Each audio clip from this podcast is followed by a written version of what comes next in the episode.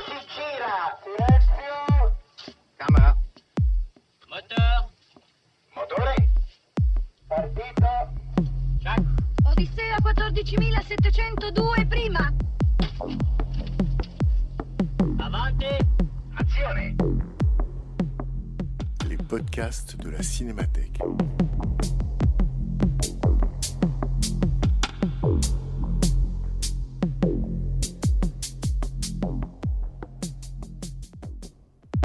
Depuis 2016, la Cinémathèque française invite régulièrement une personnalité à programmer quelques séances pour parler des films de sa vie. À chaque séance, projection d'un film suivie d'une prise de parole et d'un dialogue avec les spectateurs. En février 2016, c'est le scénariste, cinéaste et ancien critique Jacques Fieschi qui se prêtait à cet exercice en programmant Mélancolia de Lars von Trier. Rencontre avec Jacques Fieschi, animé par Bernard Benoliel. Bonsoir, bienvenue. Merci d'être euh, aussi nombreux pour la projection de Mélancolia de Lars von Trier. Vous savez aussi que cette projection, cette séance, donc, vous ne savez pas si vous nous rejoignez à cette séance, elle s'inscrit dans, un, dans une carte blanche, dans une proposition, une invitation que la Cinémathèque a lancée, en l'occurrence à Jacques Fieschi. Euh, la proposition, tout simplement, en fonction de sa subjectivité, de ses goûts, de ses envies, de programmer quatre fois, de programmer quatre films dans ce programme, quatre séances. Et c'était la proposition faite. On se, promène librement et subjectivement dans les goûts de Jacques Fieschi. Jacques Fieschi est scénariste, cinéaste. Il a été aussi beaucoup critique de cinéma, puisqu'il a été rédacteur en chef de la revue Cinématographe. Et je vais tout de suite lui céder la parole pour qu'il présente en quelques mots le- le film de ce soir. Et puis vous connaissez, ou je vous redis la règle du jeu, on regarde le film ensemble, puis Jacques revient, et puis nous livre une, impression du film, une vision, une lecture, évidemment avec vous, dans une interaction, vos questions, vos réflexions, euh, vos, voilà, vos, vos commentaires, vos pensées, à la suite de ce film et de ce que Jacques en dira, parce que c'est vrai, euh, et je pense que votre présence nombreuse en témoigne, il y a des films comme celui-là, comme Mélancolia, qui sont des films à la fois récents, où on constate que tout de suite, c'est d'une certaine manière, ça va être des classiques de l'histoire du cinéma, et en même temps, c'est des films qui sidèrent. Moi, je me souviens que à la première vision de ce film à sa sortie, le film nous avait euh, vraiment étonnés. Et c'est des films à la fois sublimes et un peu énigmatiques. Voilà, donc euh, d'autant plus une, parole après le film. Jacques? Euh, bien, bonsoir. Merci de votre présence. Ce soir, donc, j'ai choisi un film contemporain. Lorsque j'étais un jeune critique il y a assez longtemps et que j'animais une revue qui s'appelait Cinématographe, euh, il, nous semblait qu'on pouvait encore saisir l'histoire du cinéma dans sa totalité. Euh, on pouvait la chapitrer. Euh, il y avait le muet, le parlant, le- l'expressionnisme, Hollywood, le néoréalisme, la nouvelle vague, j'en oublie. Et c'était peut-être illusoire, mais c'était assez confortable. Depuis, ça a en éclat, le cinéma a continué. Euh, il est sorti de ses frontières, de, ses digues, et euh, avec ou non la caution de Jean-Luc Godard, il continue à nous surprendre euh, avec des formes inédites qui, parfois, oui, comme tu le dis, nous sidèrent. Alors, Lars von Trier fait partie de ces cinéastes pour qui le cinéma n'est pas du tout à sa fin, mais plutôt à son début. Euh, il, euh, il, a une qualité de, prendre à bras le corps, de se colter avec la matière cinéma euh, et de secouant, en, en- en violentant ce, pseudo mort-vivant, d'en extraire quelque chose de neuf. Il, est, il est un artiste qui se veut à la fois plasticien, technicien, narrateur. Euh, euh, et euh, en fait, il, il appartient aussi à cette, catégorie de metteurs en scène, Tarantino en est un autre par exemple, qui euh, parviennent à se starifier en quelque sorte. Euh, il y a le- leur geste artistique et puis euh, il y a le, euh, le côté spectaculaire, je dirais presque publicitaire, qui donne à leur travail. Euh, c'est euh, Bernard Franck qui, à propos de certains écrivains, il dit il y, a la, la littérature et puis il y a la panoplie littéraire. Ben, pour les cinéastes aussi, euh, il y a euh, le cinéma et la panoplie de cinéma. Donc, on est avec un cinéaste qui ne se veut pas discret, qui est un iconoclaste, qui, se veut justement bruyant et, provocateur. Mais ce n'est pas un homme seul, Lars von Trier. Enfin, Lars Trier, parce que le phone est imaginaire. Et après tout, c'était aussi le cas de Joseph von Sternberg et d'Eric von Stroheim. Euh, il appartient à un pays, le Danemark, enfin il était issu d'un- d'un- originaire d'un pays, le Danemark, où il y a une tradition de cinéma assez importante, où il y a une grande figure euh, à la fois essentielle, incontournable et finalement mal aimée, euh, qui est Karl Dreyer.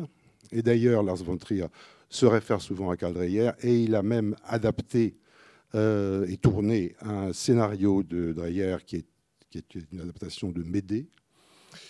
Et puis, euh, et puis par ailleurs, il, euh, dans ce cinéma danois, il y a des groupes, il y a des clans, et il y a même une sorte de Cinecittà à Copenhague qui s'appelle, dis-moi.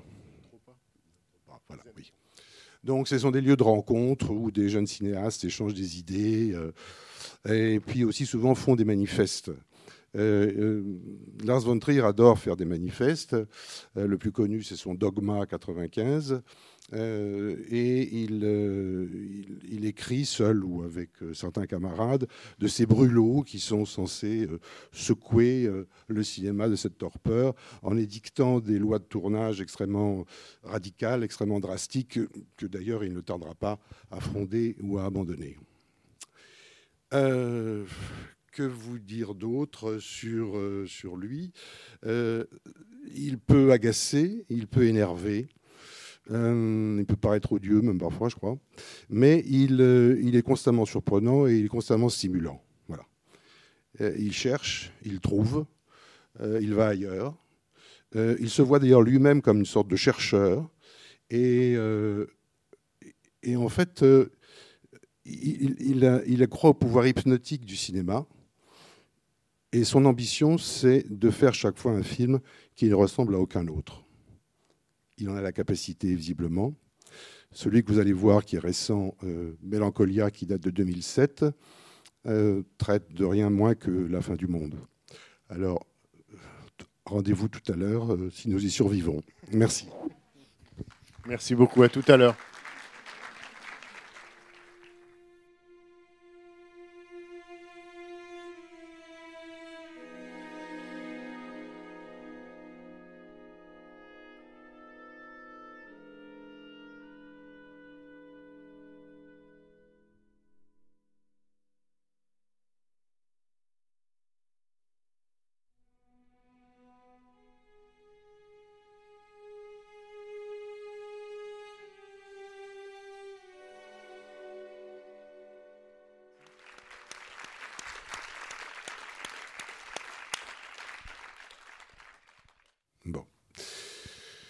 Alors, euh, comment commencer Ce n'est pas facile.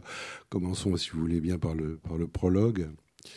Euh, le prologue du film, qui doit durer environ 6 ou 7 minutes, euh, est une sorte de poème euh, visuel qui évidemment demeure énigmatique euh, pour le spectateur, qui, ne, qui ignorerait tout du film et de son sujet.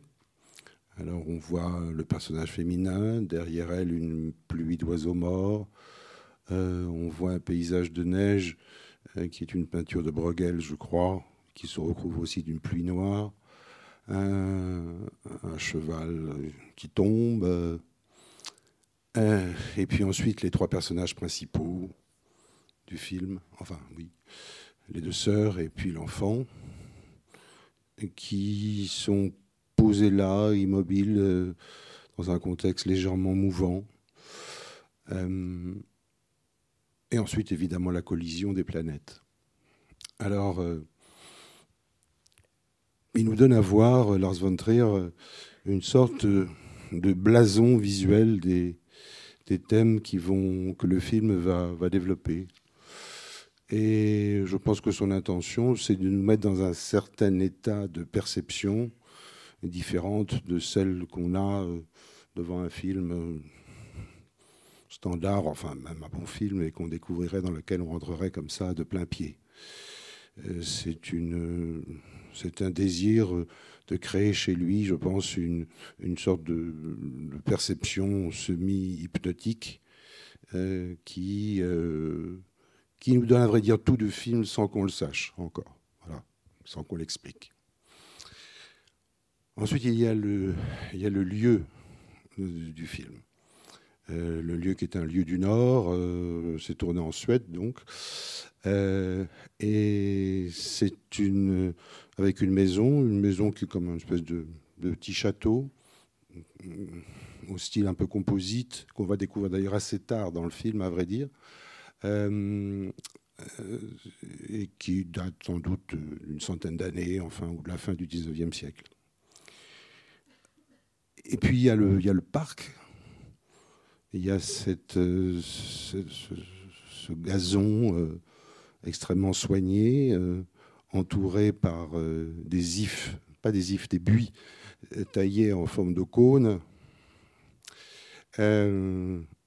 C'est un espace, une nature complètement rationalisée, peignée, ratissée, dominée a priori par l'homme entièrement, euh, avec euh, quand même un, cadran solaire euh, qui nous indique que nous appartenons, notre planète appartient à un certain système, le système solaire, celui qui va être bouleversé pendant le, pendant le film. Au-delà, il y a un- une sorte d'infini aquatique. On ne sait pas s'il est maritime ou lacustre. Ça pourrait être l'un ou l'autre. Et ça, ça nous donne, euh, au-delà de ce, paysage propre et, rationnel et dominé, une perspective qui, pourrait et qui va devenir cosmique. Donc c'est ce lieu qui est un lieu qui est le lieu unique de l'action. Euh, on n'en sortira pas euh, jusqu'à la fin, c'est le cas de le dire. Eh bien, il est, c'est comme une enclave qui est protégée par l'argent, puisque ce couple de John et, de Claire euh, ben, sont visiblement des gens, gens riches, euh, des gens qui protègent jalousement leur intimité. euh, euh, leur, propriété même, je dirais. Alors on parle d'un village, mais on ne le voit jamais. Un village où semble-t-il on fait des courses, mais euh, dont on revient avec des médicaments, des choses comme ça, mais on ne verra jamais ce village. Et quand la pauvre Claire voula- voudra aller dans ce village, finalement, euh, pour se, pour mêler à une espèce menacée qui est l'espèce humaine, il sera trop tard et elle sera obligée de revenir à ce point de départ. Donc c'est un lieu qui, a priori, est très protégé, mais en même temps qui est isolé encore davantage par cette, cette protection, euh, cette protection matérielle euh, de l'argent. Et, euh, donc euh, c'est un lieu où l'angoisse humaine va se décupler d'autant plus à cause de cette solitude. Euh, Le film donc se, après, après le prologue bien sûr, se, se divise en, deux parties de durée égale, euh, qui, sont, euh, qui chacun porte le titre euh, d'un personnage féminin, les deux sœurs, c'est-à-dire euh, Justine et, Claire.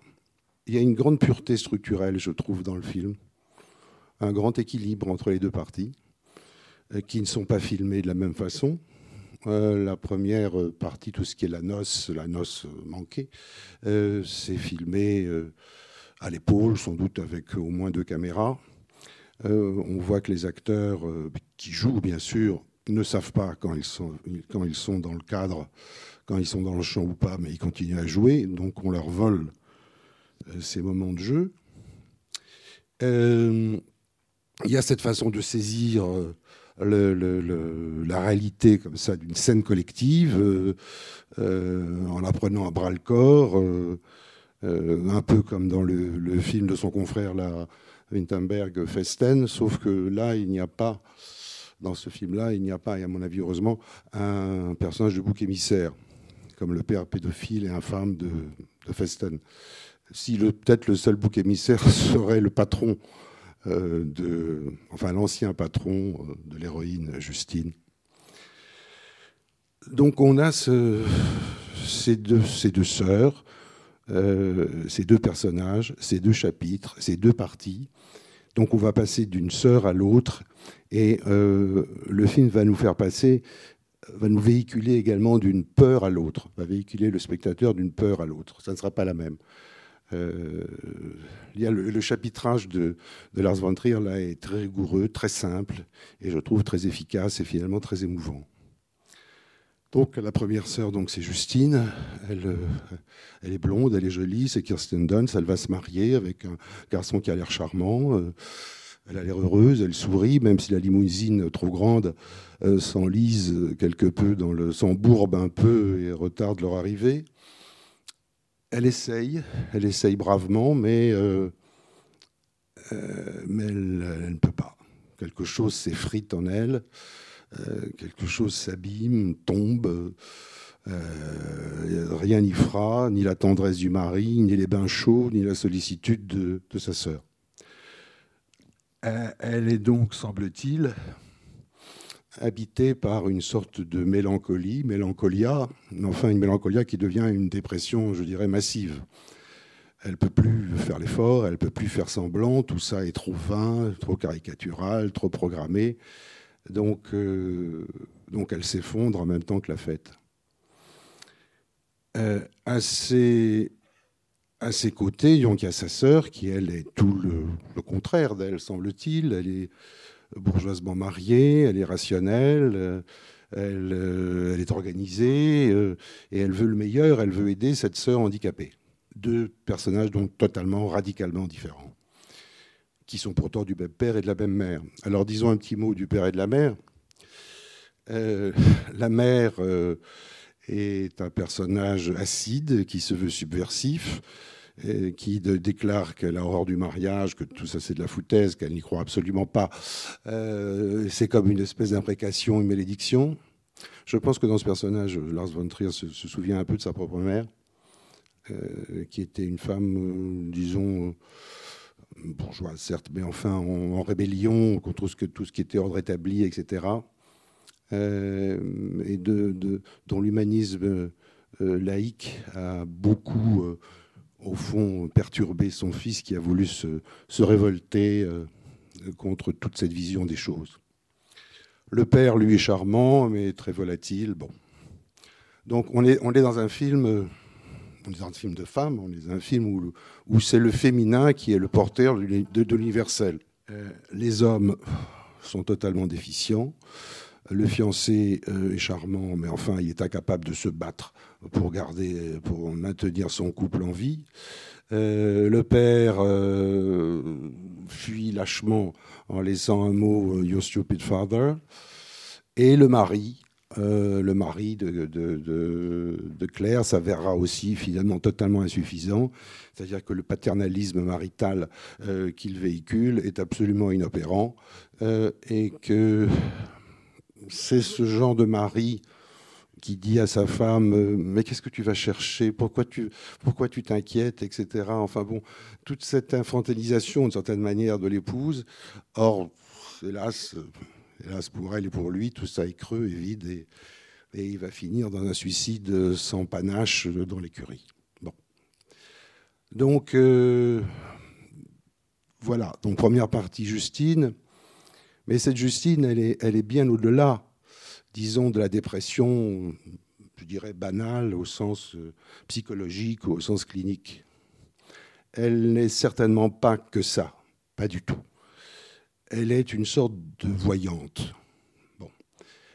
Elle, elle dit je sais les choses, je sens les choses.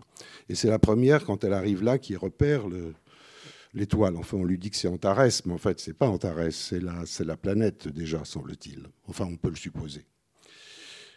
Donc, elle est, euh, une sorte de, sibylle. D'ailleurs, puisqu'elle elle travaillait, elle était censée euh, euh, trouver des slogans publicitaires. Donc, c'est précisément cette qualité, peut-être dévoyée dans la publicité, qu'on lui demandait. Elle est la seule aussi à avoir trouvé le nombre exact des haricots euh, 678, je crois, euh, qu'il y avait dans la tombola euh, stupide d'ailleurs faite par le par le, maître de cérémonie. Donc elle est dans cet état-là de, de, voyance. Et ça, c'est une, c'est une chose à laquelle Lars von Trier tient beaucoup. Euh, c'est-à-dire le, le don, la différence comme un don. Elle, est, euh, elle a ce pouvoir, euh, elle sait les choses, elle est habitée, et, euh, en fait, euh, sa dépression, bien sûr, intime, psychologique, affective, ce que, ce que vous voulez, elle, est porteuse d'un savoir beaucoup plus noir et beaucoup plus tragique. Il, il, aime ces personnages-là, Lars von Trier. Par exemple, dans Breaking the Waves, l'héroïne, c'est une espèce de grand enfant qui parle avec Dieu et qu'on respecte d'ailleurs pour ça. Euh, il, euh, il, aime suivre les femmes euh, qui souffrent, qui souffrent, mais qui sont porteurs d'un sens exceptionnel et qu'on ne trouvera pas ailleurs. Bon. Et là, dans ce sens, il est, aussi assez fidèle à Dreyer, à sa façon. Comme les héroïnes de Dreyer, elles aussi, elles souffrent. Elles ce chemin, pas ce chemin de croix, encore que Jeanne d'Arc, mais c'est cette inspiration-là dans laquelle il va puiser en se l'appropriant à sa manière, je crois. Mais enfin, le personnage de, Justine, elle n'est pas une sainte. Euh, elle peut même être méchante. Elle est nihiliste. Elle nous dit que l'espèce humaine euh, n'a aucun intérêt, euh, que la Terre disparaîtra, ben, elle ne manquera à personne. Et lorsque la pauvre Claire essaye de trouver des solutions à sa, à sa peur, à sa panique, elle lui dit c'est de la merde, piece of shit. Donc elle, est, elle a quelque chose, euh, ce n'est pas une sainte, elle est même parfois presque une sorcière. Une sorcière euh, belle, éthérée, euh, poétique, mais il y a quelque chose en elle, euh, bah, le secret qu'elle porte est terrible. Donc on, achève cette première partie qui s'appelle Justine, on, arrive à Claire. Et là on passe d'une peur à l'autre. Et ça là c'est très fort de la part de Lars von Trier. C'est-à-dire que le mal-être, la mélancolie, la dépression euh, euh, qui, accablait Justine, elle va se porter sur la sœur Claire, qui, comme son nom Claire, était censée être dans la vie rationnelle. Euh, donc, c'est cette Claire qu'on va suivre. L'autre va rester présente, mais on va la suivre dans sa panique, dans sa peur, euh, qui est celle que nous avons tous c'est-à-dire celle de mourir. Les efforts qu'elle fait, euh, pathétiques, pour y échapper, l'insuffisance du mari, mais qu'il ne s'agit même plus d'enterrer. Et puis cet enfant qu'on étreint, qu'on embrasse, moins pour le protéger, semble-t-il, que pour euh, se raccrocher à lui comme une bouée. Justine est toujours là, bien sûr, la deuxième partie. Elle est euh, elle arrive dans un état lamentable, euh, elle est grabataire, il faut la porter, il faut la baigner, la laver, on lui fait son plat préféré, mais il a le goût de cendre. Bon. Mais bon, à plus s'affirme la, la, menace de la planète Mélancolia, plus la probabilité de, ce danger se dessine, plus Justine revient, elle, à la vie. Et plus elle se, conforte, elle se fortifie. Et euh, comme évidemment ces grands dépressifs qui finissent par, par, être soulagés quand arrive le pire qu'ils ont tant redouté, elle est, euh, sinon heureuse, mais enfin, elle va accepter ce pire, ce pire qu'elle portait en elle, qu'elle a prévu, qu'elle a formulé avant tout le monde. Et là, il y a une très belle scène, plastiquement très belle, c'est quand Justine se, se, se, propose, enfin offre cette nudité euh, à euh, comme une espèce de possédée, mais qui deviendrait sereine à ce moment-là. Ça fait penser à la mythologie grecque, euh, au, sommeil d'Endymion. Vous savez, Endymion, c'était ce, c'est ce, berger euh, condamné à un éternel sommeil et qui est visité toutes les nuits par son amante qui est Sélédée la lune. Et il y a un tableau très beau de Girodet, qui est le sommeil d'Andignon, dont va parler Roland Barthes assez longuement d'ailleurs. Et le plan de. Ce n'est pas la même anatomie, ce n'est pas le même sexe, mais ça pensait à cela. Et cette planète Mélancolia, elle est, euh, elle est comme une espèce de lune plus nocive, plus dangereuse, euh, plus mortelle. Euh,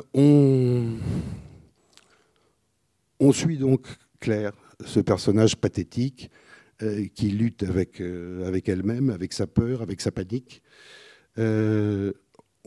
qui cherche un réconfort, et c'est là où les mots de, de Justine sont extrêmement durs euh, pour elle. Et puis, qu'est-ce qui se passe à la fin? Claire même se révolte devant l'inhumanité, je dirais, mythologique de sa sorcière de sœur. Quand elle lui dit euh, Il y a des moments où je te hais tant. L'autre semble incapable de lui apporter le réconfort qu'elle attend. Or, pourtant, ça va advenir. Et euh, on a souvent accusé Lars von Trier d'être un metteur en scène euh, sarcastique, punitif, etc. Ce n'est pas du tout le cas là. Absolument pas. Euh, que se passe-t-il? Il se trouve que la Sibylle, que la voyante, brusquement est capable de compassion, à travers le, corps de l'enfant, bien sûr, à travers la protection qu'elle veut donner à l'enfant. Et donc, il y a ce retour à l'enfance, pour elle, pour l'enfant, mais pour elle-même aussi. Alors on élague des, blancs, des branches et on construit cette espèce de cabane magique, qui est une sorte de tipi euh, indien ouvert à tous les vents, qui va finalement abriter ce trio pour euh, la, dernière, euh, la dernière minute de leur vie. Et c'est ce qui va faire que le film là trouve une humanité inattendue qui se déploie et, qu'on ressent, même si c'est terrible ce qu'on voit, euh, que, le spectateur, je vois, ressent comme une forme d'apaisement.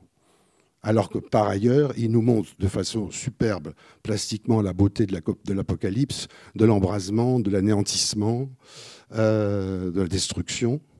Mais il y a eu quand même ces yeux fermés de l'enfant qui est calme, la panique qui n'a pas quitté Claire, qui continue à pleurer et à, avoir peur de mourir, comme nous tous.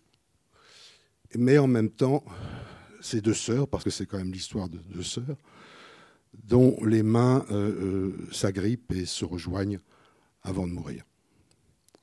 Je trouve que là, euh, Lars von Trier déploie jusqu'au bout son sujet de façon magnifique. Alors voilà, je vais peut-être m'arrêter un instant et je vais vous demander comment vous avez reçu le film et cette, euh, et cette fin, justement. Il y a deux lunes, euh, le, jardin à la française était, un, élément de symétrie, et le film lui-même est, est, conçu comme, un, comme une vanité, comme un, comme un miroir qui nous est tendu euh, en permanence de, de- réflexion par rapport à la, à la vanité du monde, dans le mariage, etc. Est-ce qu'il s'explique sur, sur cette, euh, ce, ce parti pris tout à fait très clair, clair? Et d'autre part, euh, la bande sonore est constituée d'un seul euh, ex- extrait de Wagner, qui, qui est Tristan. Est-ce que et que qu'en dit-il justement D'ailleurs, pourquoi Tristan? Il aurait pu prendre Mahler pour euh, Visconti.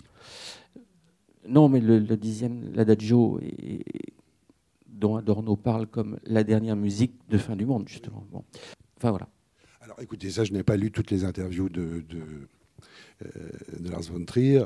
Euh, ce que je vois, de, ce que je lis dans ces interviews, plus généralement, je ne vais pas vous répondre parce que je ne sais pas. Il, il ne s'en est pas, à ma connaissance, il ne s'en est pas expliqué, euh, disons plus précisément. C'est un. Quand on lit ces interviews, euh, euh, c'est un homme qui a un, grand champ de curiosité euh, plastique, narrative, musicale mais qui, mais qui n'est pas non plus un, metteur en scène théorique. Parce que c'est, les manifestes qu'il fait euh, euh, les dogmes, etc., sont plutôt des, textes polémiques, euh, des espèces de brûlots agressifs qui nous, qui n'ont pas une, valeur théorique. voilà. Ce n'est pas, ce n'est pas un, un- un metteur en scène, disons, intellectuel sûrement, mais intellectualiste. Euh, il, je pense qu'il avance beaucoup par intuition, par association, et qu'après quelque chose se passe euh, dans la fabrication même du film. Il se voit beaucoup comme un technicien, comme un artisan. Et bien sûr, il y a des intentions, et puis il y a un inconscient qui, parle, qui laisse parler. Donc je ne peux pas vous répondre avec plus de précision là-dessus. Je ne saurais pas ajouter non plus, mais ju- juste une chose qui est dans le film, c'est que Lars von Trier, euh, en quelque sorte par l'intermédiaire de Justine, critique son propre système. C'est-à-dire qu'à la fois euh, le, film accède au sublime, ou travaille au sublime, ou souvent donne le sentiment du sublime. Et quand Claire euh, imagine euh, qu'il faut bien vivre la dernière heure en buvant du vin sur la terrasse, elle lui, Justine lui dit, et pourquoi pas la neuvième de Beethoven? C'est-à-dire, c'est comme si elle, elle disait à ce moment-là, ou que, en quelque sorte, Lars von Trier disait, et pourquoi Wagner? Bon, et quand même Wagner. C'est-à-dire que le film, j'ai le sentiment, joue de cette euh, tension entre ce qu'il ose, ce qu'il sait qu'il ose, la part de vanité de toute chose, et en même temps euh, l'accession au sublime. De la même façon, me semble-t-il que le, film a aussi comme visée, parce que j'ai le sentiment effectivement qu'il a plusieurs visées, et en particulier ce que tu dis sur la, la, reversion ou l'inversion, je ne sais pas comment on dit, l'échange entre la force et la faiblesse. De, entre les deux sœurs, la première commence par être faible et l'autre forte, et ces valeurs s'inversent pour se redistribuer. De la même manière, il y a dans ce film, de toute évidence pour moi en tout cas, le sentiment que Lars von Trier, en un seul film, répond et anéantit littéralement euh, Hollywood dans sa veine apocalyptique. C'est-à-dire que la manière qu'a Hollywood régulièrement, mensuellement, euh, euh, la fin du monde et son sauvetage, ici est littéralement euh, abrasée. Et le fait d'avoir donné euh, à Kiefer Sutherland le rôle du mari, qui à ce moment-là, euh, au moment du film, était quand même Jack Bauer, quoi, c'est-à-dire 24 heures chrono, celui qui régulièrement à la télévision sauvait, euh, les États-Unis. Là, que, dans le pathétique littéral euh, de, sa mort, il, vole à sa femme la possibilité pour elle de se suicider, puisqu'il lui prend tous les médicaments. Euh, Il y a quand même quelque chose là aussi, sans que ce soit peut-être le, évidemment le, je dirais l'origine du film ou la volonté de faire ce film. Il y a une manière presque souveraine, je dirais, de régler son compte à Armageddon et compagnie.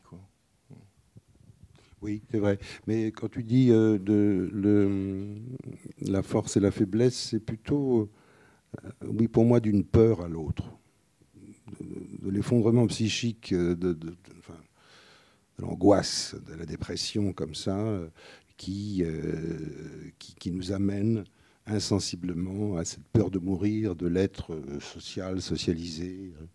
Ça, je trouve que c'est une idée très très belle. Oui, vous avez demandé tout à l'heure comment on ressentait le film. Bon, moi, je l'ai vu à sa sortie. J'ai dû le voir peut-être deux, trois fois. Et donc, je le revis aujourd'hui en me demandant comment j'allais le prendre. Il y a quelques années. Bon, mais moi, il m'apaise toujours terriblement, personnellement. J'en ressors gonflé, bizarrement. Et effectivement, en en discutant avec d'autres personnes, plus ou moins d'ailleurs cinéphiles, il y a beaucoup, c'est très bizarre. Il y en a qui sont horrifiés, qui ne veulent pas le revoir, qui ne comprennent même pas pourquoi je suis sortie ce soir. Euh, il y en a qui disent qu'ils s'en tirent, comme mon voisin, parce qu'on s'en est tiré, ça va. bon. Alors, une deuxième chose, j'ai remarqué qu'il y avait aussi la forêt, qui est importante, comme dans Antéchrist. Ça m'a un petit peu euh, rappelé, et la forêt. Je ne sais pas, d'après ce que disait Lars von Trier, ou ce qu'on dit de lui, je ne sais pas. C'était plutôt euh, la psychologie, la psychiatrie, euh, l'intérieur. C'est ce qu'on a dit. Bon, voilà. Et que c'était aussi un côté très psychiatrique, très lui-même, dans, dans les deux films d'ailleurs. Oui, il est attiré effectivement par la psychiatrie. Euh, il a fait un film qui s'appelle Les Idiots. Il a fait un film qui s'appelle L'Hôpital, euh, enfin pour la télévision. euh, le- et puis il a fait Antéchrist. Voilà. Tout ça, bien sûr, ça- ça- le, le film ne sort pas nulle part. Il va puiser dans son œuvre, dans son œuvre intérieure. Mais là, il me semble qu'il y a un accomplissement supérieur et quand vous dites un apaisement, moi je le ressens aussi. Parce que ce qui est beau, c'est qu'elle continue à avoir peur de la mort jusqu'à la seconde. Euh, mais qu'il y a quand même ce partage. Euh, et que ce moment, ce moment de passage, euh, elle, le fait là, parce que là, Claire devient, clairement, si je peux dire, c'est elle qui porte toutes nos angoisses. Euh, nous, ne cessons pas d'avoir peur, nous ne cesserons pas d'avoir peur, mais nous, euh, nous aider euh, dans cet instant. C'est ce qu'il nous dit, là, Lars von Trier. Il est, dans cet égard, plus généreux comme artiste qu'on le dit parfois. Sur, sur, la forêt, effectivement, euh, le sentiment qu'il y a trois espaces. Enfin, la forêt qui serait la forêt d'Antéchrist, enfin, la forêt. Euh, projection voilà, d'une nature euh, sauvage et dominante, la construction de la maison, et puis cette espèce de, de, jardin qui est comme un espace ouvert, presque une piste d'atterrissage pour, pour la planète. Quoi. Enfin, il y a quand même... Et ce qui m'a frappé là en voyant le film, euh, c'est qu'évidemment dans les scènes d'anticipation, enfin dans les, plans d'anticipation du début, le prologue, et puis après on le revoit à la fin, euh, c'est qu'évidemment il y a dans le film un, golf à 19 trous. Oui, oui. avec des petits fanions comme ça. Oui. D'ailleurs, Kiefer Sutherland lui dit, tu sais combien il y a de trous voilà. Et elle répond, elle, répond comme elle, elle, sait, tout d'ailleurs, puisqu'elle sait le nombre de haricots, le nombre de trous dans le golfe. Euh, tout à l'heure, vous avez parlé de, miroir. Moi, ce film, il me fait penser à une espèce de duel. Pour reprendre, on a parlé de psychiatrie, de psychologie pour reprendre terme des termes psychanalytiques, un, un, espèce de dialogue, une confrontation entre le réel et le symbolique, c'est-à-dire euh, le réel, la pulsion de vie, la pulsion de mort, euh, le symbolique, la culture, c'est-à-dire cette maison, c'est vraiment une espèce d'apothéose euh, de la culture, les livres de peinture partout, l'architecture, euh, le, enfin il y a vraiment tout. Et puis en fait, euh, comme je suis d'accord avec vous, l'angoisse de Justine et celle de Claire sont radicalement différentes. Je pense que l'angoisse de Justine est, est l'angoisse de quelqu'un qui est justement connecté à, cette, euh, à, ce, à, ce, réel et donc qui voit quelque chose d'apocalyptique. Elle accepte de se noyer dans cet apocalypse. Et euh, elle envoie quand même, et, et je suis entièrement d'accord quand vous parliez d'humanité tout à l'heure, elle envoie quand même un message d'espoir avec. Euh, elle sort d'elle-même. Ouais, c'est merveilleux, c'est merveilleux parce que le, cette histoire de la tente magique euh, qui, qui, qui, est une, qui, est finalement recréée du mythe pour recréer de la vie, pour recréer de l'humain, à un moment où il n'y a vraiment plus rien à, à attendre.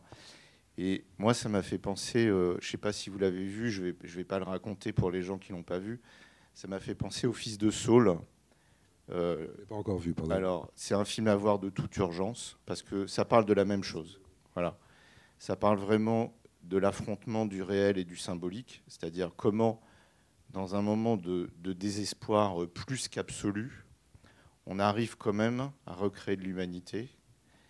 Et... Euh, et je trouve que ce, film il est juste incroyable parce que métaphoriquement il est d'une richesse euh, enfin vraiment je, je trouve qu'il y a enfin je connais pas d'autres films aussi riches que, ce film là oui que Mélancolia. Et euh, c'est fascinant de voilà et, je trouve que ce, ce dialogue permanent je rapprocherais presque la planète de la, du personnage de la mère, Charlotte Rampling. Ces personnages extrêmement menaçants. Je pense que euh, Lars von Trier parle de sa propre mère, ça oui, me paraît évident. Oui. Euh, et, et, que cette, cette, métaphore de cette planète, cette planète tueuse, bah, c'est la mer tueuse, c'est-à-dire, euh, comme disait Goethe, il disait la mer c'est le diable. Et, et c'est une métaphore absolument géniale de cette planète tueuse, simplement pour parler du réel, c'est-à-dire voilà, la, pulsion de mort, la destruction, la pulsion de vie, enfin tout ça qui se mélange. Et, et puis euh, Justine, au début, elle ne sait pas très bien. Euh, elle, tente de rentrer dans le symbolique avec ce mariage. Elle tente, euh, elle, elle fait des efforts. mais elle n'y arrive pas parce qu'elle est trop connectée au réel. Elle, elle, peut pas. Pour elle, c'est une mascarade, comme vous disiez.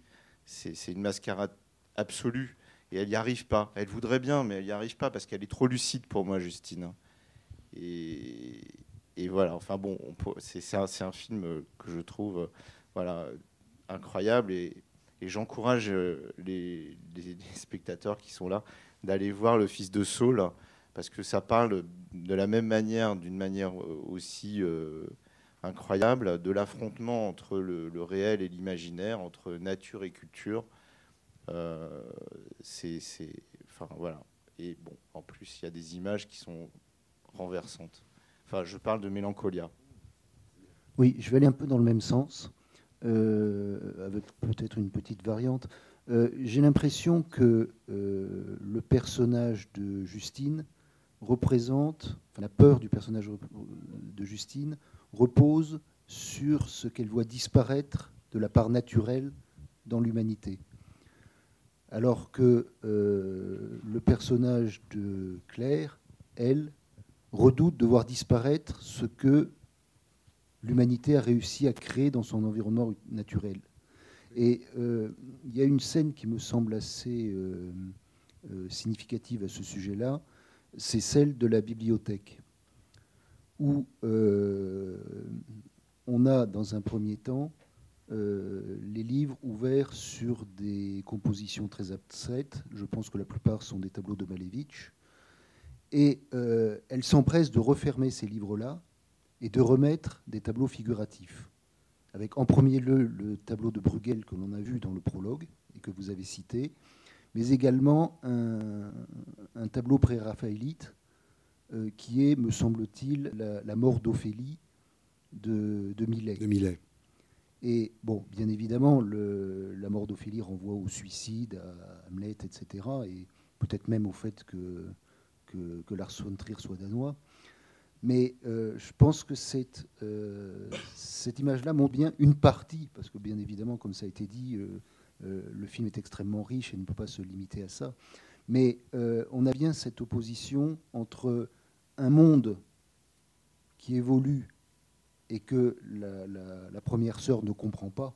Elle se trouve très mal. Elle travaille dans cette société à construire des slogans, mais elle comprend beaucoup mieux l'insignifiance de son travail jusqu'à refuser de le faire. Euh, on est dans un monde qui est devenu totalement euh, dé- déconnecté de la réalité. Et le jardin totalement artificiel dans lequel se déroule la, scène montre, euh, encore mieux ce- ce- cet ordre humain qui est créé dans un environnement qui n'est pas forcément fait pour l'accueillir. Oui, c'est un monde de, de domestiqué, euh, artificiellement sans doute domestiqué. Je ne sais pas si à ce moment-là, de, oui, de, la- de- de Lars von il y a un désir de destruction, tout cela. C'est plus ambivalent. C'est là où c'est aussi l'humanité du film. Euh, c'est consubstantiel et le monde et le monde de Claire. euh, Bien sûr, bon, il est, il est critiqué, le mari balayé, le, le patron euh, insulté, euh, le- le- la débandade de la, de la, de la fête, euh, tout cela.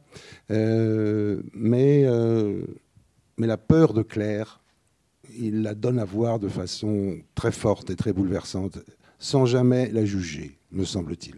Je pense effectivement qu'il n'y a pas de jugement. Et effectivement, le personnage de Claire, à l'inverse, trouve toute sa place dans ce monde euh, qui évolue à la vitesse de, de l'homme, à la vitesse de son savoir, à la vitesse, et euh, qui l'amène à la perte parce qu'elle regrette, elle, à la fin. On voit bien les deux, les deux sœurs, l'une qui est toute sourire, toute placide, alors que l'autre a, des- a du mal à réfréner ses larmes. Parce qu'elle abandonne quelque chose à laquelle elle croyait. À la, fin, à la toute fin du film, Oui. ah bah, elle ne peut pas quitter sa panique. C'est ça. Euh, Oui, sa panique qui est toute. qu'il moi, ça me touche beaucoup cette peur qu'il ne peut pas, qu'il peut pas, qu'on ne peut pas maîtriser. L'autre, elle est, elle est capable d'émotion quand même. C'est que c'est, il y a quelque chose qui est dominé. L'émotion revient avec elle sur le personnage de Justine à travers l'enfant. Voilà, quand elle veut protéger l'enfant et quand elle invente ce, ce jeu, cette cabane, euh, cette très belle idée qu'il a. Bon, en- bon, en tout cas, je pense que les références à la peinture sont évidentes et on pourrait aussi s'étendre un peu sur le tableau de Bruegel parce que le, bon, le tableau de Bruegel maintenant a été décrypté, analysé de- en long et en large, mais euh, ce qui est certain, c'est qu'on a déjà une partie de ce que représente le film, à savoir des villageois totalement insouciants qui font du patin sur un lac gelé, qui s'amusent, pendant que sur la gauche du tableau, euh, les chasseurs euh, reviennent bredouilles, alors que le village attend ce qui doit les nourrir pendant la, période hivernale. Et donc, déjà, il y a des corbeaux dans le qui annoncent déjà un peu, euh, comme la, la, planète, une fin apocalyptique. Donc je pense qu'il y, y, a énormément de références et le film est extrêmement travaillé, évidemment. Et c'est à travers ce genre de détails qu'on le voit. Je vous entendais parler tout à l'heure euh, de Justine et de la dernière scène. Il m'est venu une idée. Est-ce que finalement, elle ne prend pas le rôle de, mère de sa sœur, qui a tellement de mal à l'assumer Et c'est aussi une manière pour elle de se couler dans le réel, c'est-à-dire quelque chose de très atavique, de très euh, pâle, on va dire. Est-ce que c'est pas la manière qu'elle a trouvée pour, euh, pour affronter cette situation? Oui, d'une certaine manière, c'est la mort imminente qui donne à la Sibylle toute son humanité. Et, et voilà, et on revient. Parce qu'elle a été incapable, malgré tout, elle n'a pas pu. Elle a essayé d'aimer un homme qui a l'air de l'aimer, bon, qui est peut-être un peu fade, un peu fadasse, euh, en tout cas pas très opiniâtre dans son, dans son, dans son amour et dans son désir. Euh, elle a travaillé, à la différence de sa sœur, qui n'a pas l'air de travailler, clair, puisqu'elle a, elle a l'air riche et ils sont tous riches d'ailleurs, à vrai dire. Euh, mais euh, elle, elle a travaillé dans le point extrême de, de, ce qui, euh, autrefois, on pourrait qu'on considérait dans, des années anciennes comme le compte de l'aliénation, c'est-à-dire la publicité. Et semble-t-il, elle y a excellé. Son don lui a permis, euh, même si maintenant elle, en a horreur et elle vomit le patron, euh, pas très sympathique à vrai dire, qui essaie de lui coller son neveu dans les pattes. Euh, c'est ça, c'est qu'elle elle, trouve elle-même cette, humanité que peut-être elle cherchait en vain, elle la trouve à la toute fin. Là aussi, c'est beau. Et l'image euh, à propos de la publicité, enfin, on voit bien que Lars von Trier fait en sorte qu'il n'y ait pas d'échelle de comparaison possible entre les pauvres images triviales que produit la publicité ou la, petite photo, la petite image que le mari essaye de, vendre à sa femme en lui disant euh, voilà, j'ai acheté ce terrain, ça va être le paradis terrestre. Et elle, en quelque sorte, ces images n'ont pas le poids, euh, littéralement, par rapport aux images qui habitent euh, Justine ou avec, oui. lesquelles ah bah, elle est, ou avec lesquelles elle est en connexion et qui font la taille de, de l'écran. Oui, mais enfin, le, le, le, la photo qu'il lui montre, c'est la, oui, c'est la pauvre banalité humaine du couple où, où déjà on parle de l'enfant. Il lui demande si elle veut un enfant. Elle répond I don't know. Elle n'en est, pas, elle est pas là. Elle n'en sera jamais là. Mais c'est vrai qu'à la toute fin du film, quelque chose en elle s'éclaire, un voile se déchire. À la toute fin. C'est une autre question, bon, qui est, c'est un peu à côté, mais euh, toute proportion gardée, ça m'a fait un petit peu penser à The Tree of Life de Méric, avec une autre question. Mais il y a aussi un même prologue, mais très explicatif aussi, il semble. Et les, la deux films étaient, est... les deux films étaient à Cannes la même oui. année en compétition. Oui, il a perdu. Euh... Ah bah, il a, oui, il a perdu, il a gros, perdu oui. pour certains propos, je crois. Ils auraient oui, dû être ex mon, mon homme la vie. oui, oui, la, la conférence de presse n'était pas un succès. Non, mais c'est parce qu'en fait, euh, je crois que Lars von mais je crois qu'il après, il a il est dans 56, donc il n'est plus un teenager. Euh, et, il doit, toujours vouloir se voir comme un, un, enfant qui continue à, être terrible. Mais là, la provocation était, euh, enfin, plus que maladroite, et en plus, il s'est enferré très, très lourdement, très lourdement. Au grand désarroi d'ailleurs de son actrice qui, à côté, à côté de lui s'agitait. On peut Alors, dire qu'à Cannes, lui aussi, il a ruiné ses noces. Hein. Avec le oui. festival, il, il, a fait. Oui, oui. Bon, mais. Oui, oui, ce sont des films qui sont des films qui sont c'est pas la même chose, mais ce sont des films qui sont semblables. Ce sont des films aussi en quête d'une spiritualité. Euh, bon, je sais pas quand il se dit catholique, Lars von Trier, je sais pas. Il y a beaucoup de réactions, justement par rapport à la mère. La mère donc laïque, la mère euh, gauchiste, euh, la mère dont l'humanisme euh, laïque lui a été insupportable. Pas, sa mère n'est pas si différent de celui qu'a un autre, un autre moderne, un écrivain, Michel Houellebecq. Un autre petit morceau d'interprétation, parce que vous êtes beaucoup dans l'opposition, le miroir, mais je, suis d'accord, mais je voulais dire que aussi, moi je l'ai aussi euh, vu comme un, puisqu'on est dans la mythologie, un personnage de la Janus avec euh, deux facettes, deux images inversées d'une même humanité. Et, euh, et pour finir, euh, apaisement, euh, c'est pas vraiment ce que j'ai ressenti parce qu'à la fin, on est vraiment anéanti, littéralement. Le- C'est-à-dire qu'on se prend vraiment la plaine dans la gueule et quand on voit le premier, la première, euh, le nom de, de l'actrice, moi, je, je- je m'attendais à voir Kin Memoriam. C'est un peu, en plus, les- dans le style des lettres. Oui, mais c'est là où je trouve qu'il est très fort, parce, parce qu'il nous montre la, la- la- beauté horrifique de l'Apocalypse, et puis, euh, et puis cette humanité finale. C'est là où c'est très fort. Il y a les deux, il y a les deux à l'image. Et ça, il le réussit complètement, il l'accomplit complètement. Monsieur, dites-moi, puis on va peut-être après se quitter à regret.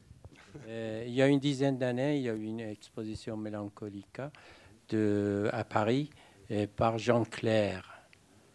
Est-ce qu'il y a une. Euh, le film, ça commence par le tableau pluriel, et dans l'exposition, il y avait le tableau pluriel au début.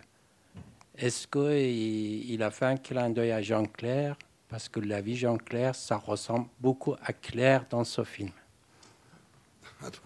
Écoutez, je suis incapable de vous dire s'il a vu l'exposition. Peut-être qu'il l'a vu. Euh, euh, je sais pas. son rapport avec la culture ici, Paris, ça me paraît bon, un peu distant. Y a toujours des propos un peu, un peu rudes sur la France. Euh, mais euh, je ne sais pas, franchement, je, l'ignore, je ne peux pas vous répondre. Euh, oui, c'est, curieux qu'il ait, ait pris ce tableau-là.